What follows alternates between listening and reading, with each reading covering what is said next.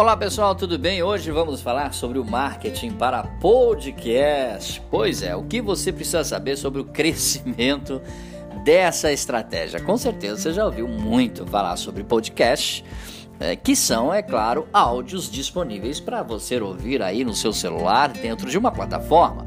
O movimento em torno dos conteúdos em áudio está cada vez maior, proporcionando diversas oportunidades de negócios. Por isso, o marketing para podcast está em alta. A dinâmica desse tipo de material tem mostrado ainda mais forte, ok?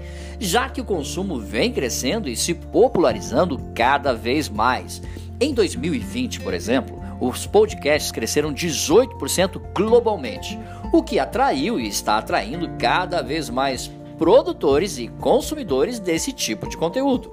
Companhias como o Spotify, Amazon, Apple, Google estudam diferentes formas de fazer a captura de dados e analisar os resultados em torno do áudio para entender o verdadeiro potencial dos podcasts e como eles podem auxiliar as empresas em relação ao marketing. Enquanto isso, nós que somos apaixonados pelo universo digital e pelas tendências de marketing, viemos te contar rapidamente algumas novidades sobre o marketing para o podcast e, é claro, como ele pode te ajudar. Quer saber mais sobre o assunto? Então vamos lá. Por que os podcasts estão se tornando tão populares? Bom, o que há por trás dos podcasts, podemos dizer assim, para conseguirem conquistar tanta gente em tão pouco tempo? Primeiramente, os materiais em formato de áudio são publicados em uma plataforma de streaming, o que torna o acesso bem mais fácil e, é claro, de onde quer que você esteja. É impossível ouvir um podcast a qualquer hora e de qualquer lugar, já que os conteúdos são gravados e ficam disponíveis nessas plataformas. Então, é possível você ouvir em qualquer momento em qualquer hora e onde quer que você esteja. Segundo a Podcast Stats Soundbite, o Brasil é o segundo maior mercado de podcasts, ficando atrás somente dos Estados Unidos.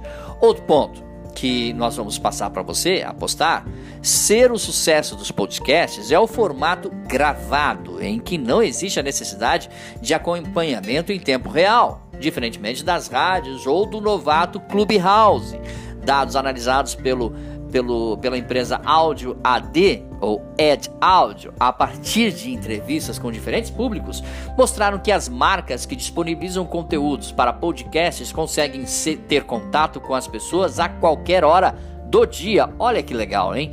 O marketing para podcast é necessário dentro desse desse, eh, digamos assim, desse universo? É claro que sim, e muito. De acordo com a previsão do eMaker, uma plataforma de vídeo dos Estados Unidos, em 2021, o investimento em publicidade para podcast deve ultrapassar a marca de um bilhão de dólares no mercado norte-americano. Na mesma pesquisa realizada com profissionais que atuam na área do marketing, 38% relatam que vão aumentar as despesas com podcast nesse ano. Ou seja, o investimento. Isso tem atraído os olhares de muitas marcas que estão realizando a produção dos seus próprios conteúdos em áudio.